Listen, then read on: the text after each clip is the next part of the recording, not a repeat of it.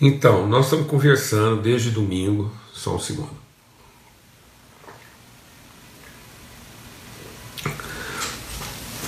Sobre o princípio do movimento. Né? E muito interessante ver que é, é mesmo a direção de Deus, é, porque pelos testemunhos, os comentários, é, é toda a repercussão que isso tem, tem dado, né, no sentido de testemunhos muito fortes mesmo, assim, de compreensão, de libertação na vida das pessoas. Então, realmente é uma palavra que é, Deus nos orientou, a gente está aprofundando, porque é, é, realmente ilumina o nosso entendimento em relação à nossa vida, que de fato é a nossa vocação, que de fato é o propósito de Deus para nós e através de nós. Amém? Então a gente falou sobre o princípio, é, o fundamento, que é esse, é, esse, esse impulso, né, esse pulso, esse movimento, essa contração, esse sopro de Deus que nos induz, nos inspira à transformação da nossa vida à semelhança de Cristo. Né, para que seja Cristo formado em nós. Então é um momento, é um movimento de de formação é, e, consequentemente, de transformação. É uma, é, um, é, um, é, um, é uma fecundação espiritual que se dá dentro de nós, o Espírito de Cristo que foi entregue por Jesus na cruz. Então, Jesus, o Cristo, né? então, quando o Espírito Santo opera a plenitude da sua obra em Cristo Jesus, quando Jesus se torna a perfeita imagem revelando de maneira plena o Cristo. Então, quem é a imagem perfeita? O Cristo. Onde ele está revelado? Na trajetória de Jesus, que foi sendo conduzido no movimento do Espírito, e ele se apresenta perfeito, pleno na cruz, dando a vida pelos seus irmãos, glorificando seu Pai, e o Pai o glorificando como Filho esse mesmo movimento em nós. Então, aquele espírito que foi entregue da parte de Jesus, o unigênito de Deus, ele entrega ao Pai, ele diz: da parte do Pai, agora eu vou enviar o meu Espírito para que ele também esteja em vocês, esteja com vocês em vocês. Esse Espírito foi derramado e agora ele encontra no nosso coração o ambiente fértil para fecundar e gerar essa mesma pessoa de natureza, de caráter espiritual. Então, na medida em que a nossa carne humana vai se desfazendo, vai envelhecendo, vai morrendo, vai é, se desfazendo mesmo, o nosso homem interior vai sendo transformado até que com o rosto descoberto nós possamos revelar plenamente a Cristo. Então esse é o propósito, é que todos cheguemos à mesma estatura de varão perfeito que é Cristo Jesus. Então, esse é o movimento o movimento de formar, de revelar, de manifestar essa pessoa plena que é Cristo em nós. E isso é um movimento de corpo, é um movimento relacional. Essa pessoa plena e perfeita, ela não vai, ela aperfeiçoada, ela não vai acontecer. Eu já vi que deu uma deu um corte aqui, ela não vai acontecer se não for uma consciência de corpo, porque agora não é mais uma individualidade, é singular, não é um unigênito, mas agora é um primogênito, é um primeiro de muitos irmãos. Então, Cristo não pode mais ser conhecido na carne unigênita de Jesus, ele agora tem que ser conhecido no corpo, né? Comunhão no corpo formado pelo Espírito, o mesmo Espírito que estava em Jesus, mas não agora mais. Por isso que Paulo diz: a ninguém mais conhecemos segundo a carne, nem mesmo a Cristo. Ora, quem é Cristo segundo a carne? É Jesus.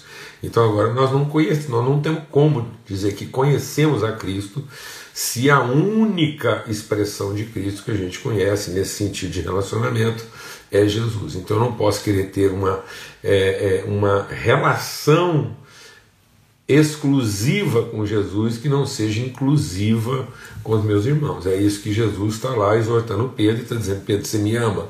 E aí Pedro está dizendo: Você, Jesus, eu amo, por você, Jesus, eu estou disposto a dar a vida. E Jesus está dizendo: então ame os seus irmãos, porque agora não tem jeito mais você amar Jesus sem amar Cristo, família de Deus, o corpo. Então, sem discernir o corpo, eu estou equivocado quanto a Jesus. Então não tem jeito de ser um devoto de Jesus se eu não sou profundamente conhecedor de Cristo. Muitas pessoas veneram Jesus, que é que é Cristo na carne, mas não não não respeitam e não se esforçam por Jesus, por Cristo Espírito revelado no corpo.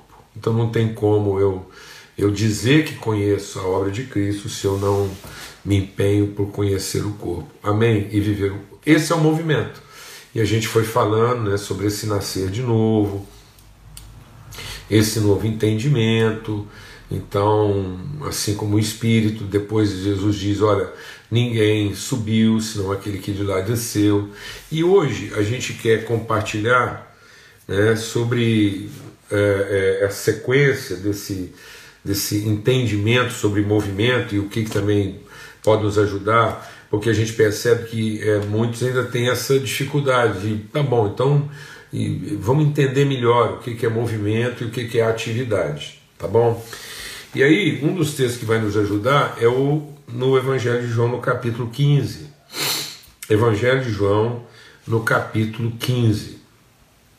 E é interessante né, que vocês estão percebendo que muitos dos textos que nós estamos usando aqui, eles estão relacionados ao, ao apóstolo João.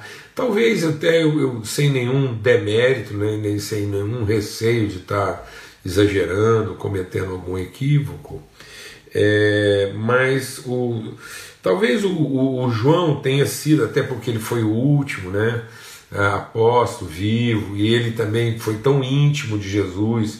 A palavra de Deus diz que ele, ele repousou a cabeça né, no, no seio, no colo de Jesus. Então, talvez ele tenha ele tenha sido assim muito próximo desse movimento interior de Jesus. Muita gente dizia: "Ah, tá aí o discípulo a quem Jesus amava", né? Então, quem sabe, justamente porque ele desfrutou dessa intimidade, o Evangelho de João tem essa característica. A gente já falou sobre isso. Diferentemente de todos os relatos bíblicos, João vai registrar as falas, as declarações, né, as revelações de Jesus a respeito de si mesmo. É, é, quando Cristo vier a mulher samaritana, eu sou eu que falo contigo, né? eu sou o caminho, a verdade e a vida. O Espírito que está em mim estará em vocês. Roguei ao Pai, tantas vezes ele vai falar essa questão do Pai, a oração íntima dele. Então, eu já falei para você que aquele que crê, ainda que esteja morto, viverá. Né? Então, você não crê. Então, Jesus está sempre, no Evangelho de João, é um relato assim mais intimista. Jesus é, se expõe no Evangelho de João mais assim, assumidamente, como o Filho de Deus. Nos outros evangelhos isso está claro, mas nos seus ensinos. Agora aqui no Evangelho de João não, é uma coisa mesmo do, do movimento do Espírito acontecendo através dele. É, é, aparece várias vezes né, essa expressão, eu sou, eu sou, eu sou o caminho, eu sou Cristo, eu que falo contigo, né, eu, eu, é, é eu sou o Filho, e o meu Pai, e eu sou o bom pastor, o bom pastor dá a vida pelas ovelhas. Então é uma, é uma declaração assim explícita de identidade e propósito. E aí aqui no capítulo 15 ele diz isso. Eu sou a videira verdadeira, meu pai é o agricultor. Todo ramo que estando em mim não dá fruto, ele o corta.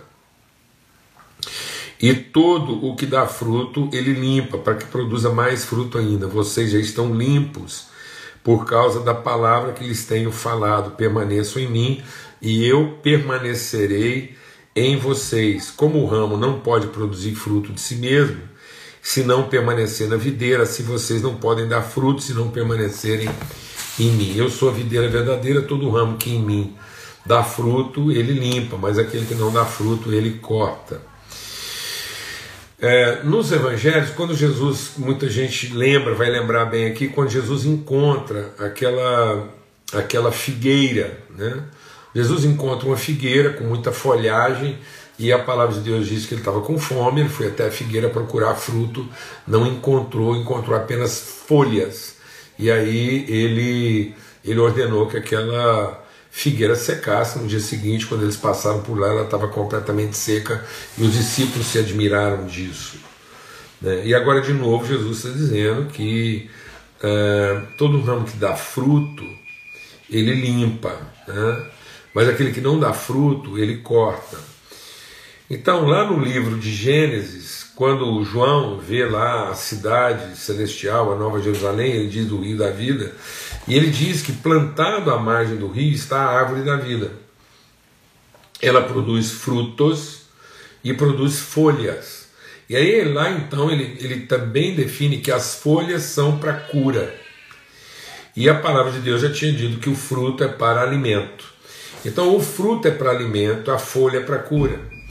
E eu creio que nós podemos usar essa figura sem, é, com toda a segurança de que a árvore, nas folhas e no fruto, faz a, a, a, a figura clara da, da diferença que há entre os dons e o fruto do Espírito. O que, que são os dons? São as folhas. Para que, que são as folhas? São para cura. E os dons são irrevogáveis. Haja o que houver, é como se Deus estivesse dizendo assim: haja o que houver, folhas, uma árvore vai produzir.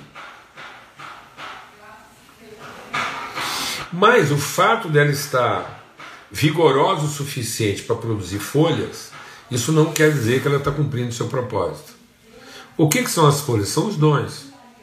Todo mundo nasceu com a capacidade de realizar alguma coisa. Deus, do, Deus do, deu dons aos homens. O Espírito Santo distribuiu. Mas não é porque os dons são espirituais, isso quer dizer que a pessoa seja espiritual. Que ela esteja no pleno exercício da sua espiritualidade. Não, quer dizer que ela recebeu um dom para servir a sua vocação espiritual como filho de Deus. A vocação é produzir fruto. Deus, quando abençoou o homem lá no jardim do Éden, ele o abençoou e disse o quê? Frutificai, seja fecundo, multiplicai. Deus não abençoou o homem para ele produzir folhas.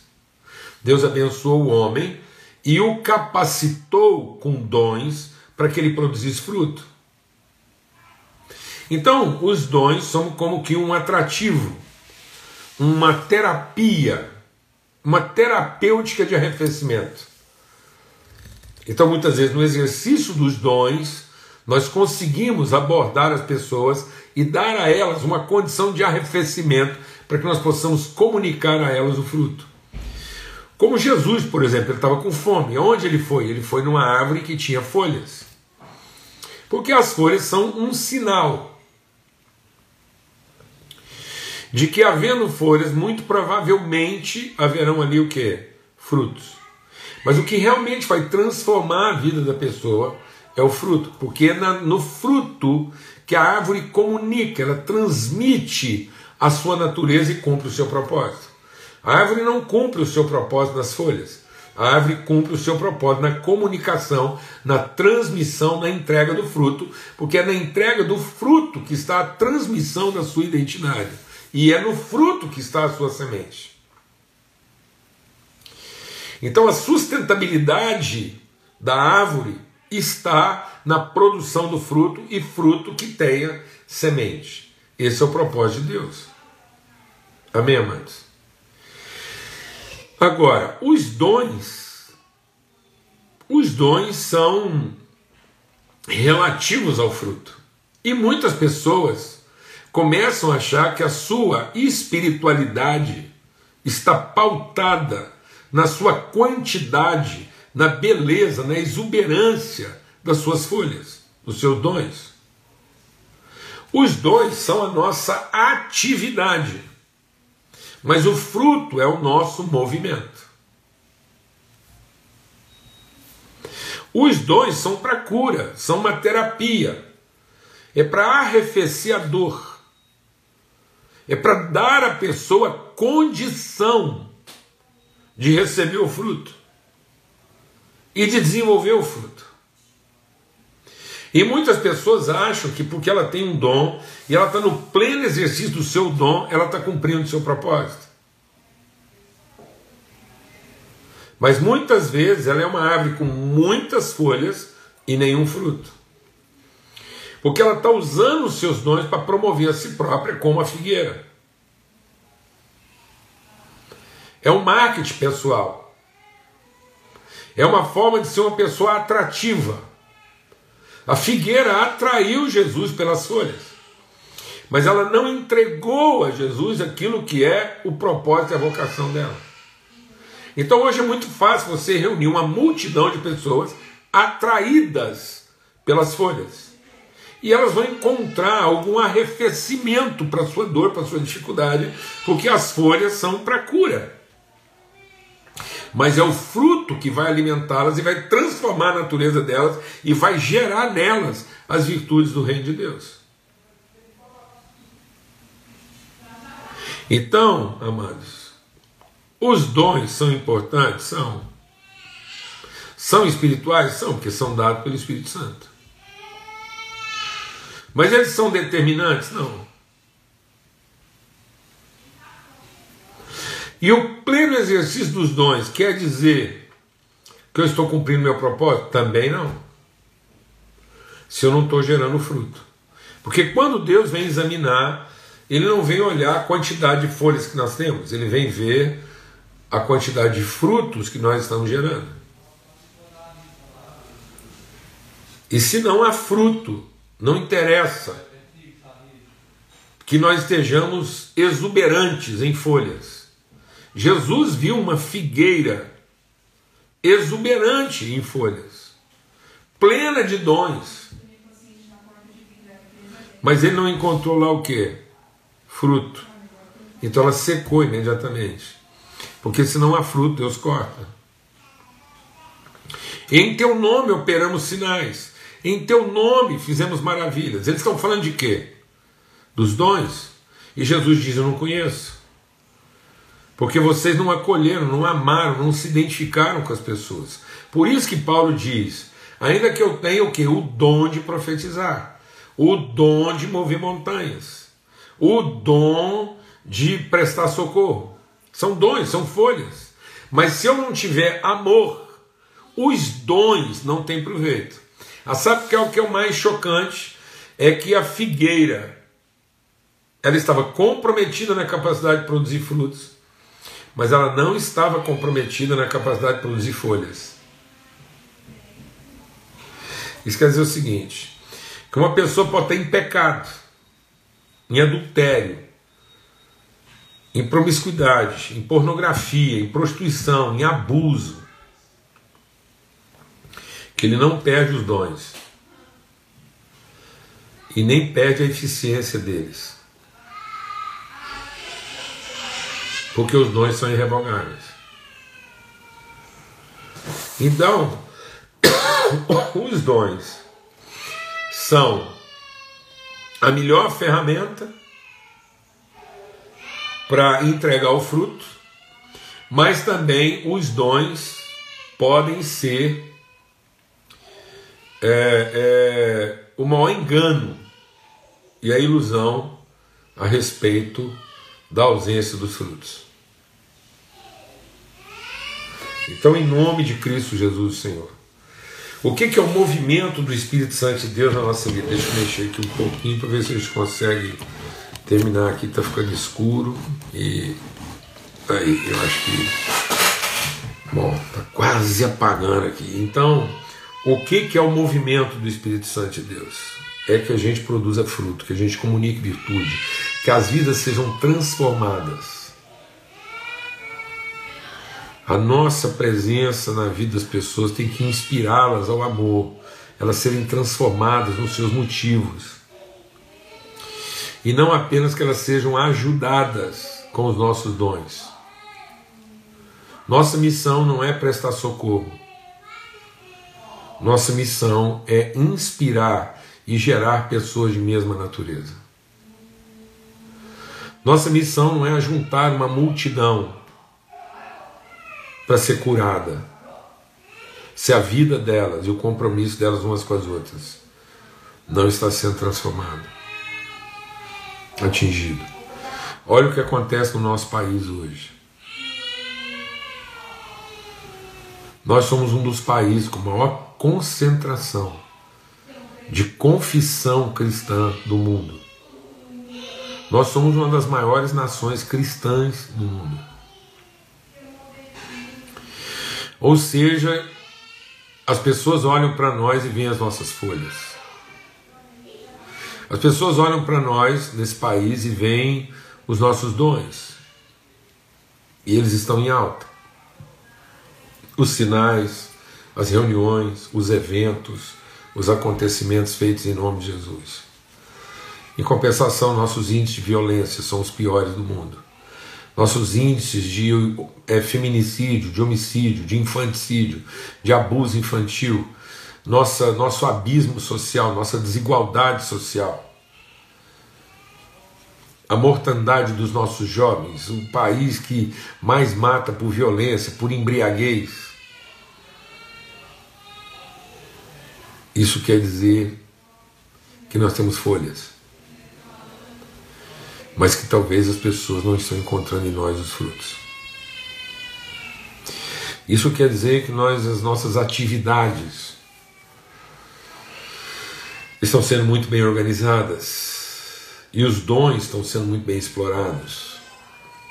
Mas isso também quer dizer que o nosso movimento não corresponde à revelação da glória de Cristo em nós nossas facções, nossas facções religiosas, em nome de Jesus. Em nome de Jesus, nós condenamos até mesmo aqueles que dizem ser nossos irmãos. Em nome de Jesus.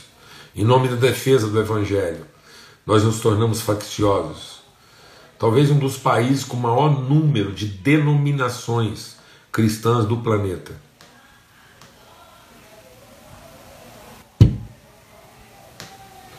muitas folhas e poucos frutos, muita atividade e pouco movimento. Amém? Um forte abraço a todos. Em nome de Cristo Jesus, Senhor. Vou tentar aqui pedir ajuda para ver se a gente consegue resolver esse problema da iluminação aqui que está é, ficando difícil no final da nossa live. E em nome de Cristo Jesus, uma boa noite, que o amor de Deus, o Pai, a graça bendita do seu Filho, a comunhão do Espírito Santo de Deus seja sobre todos, hoje e sempre.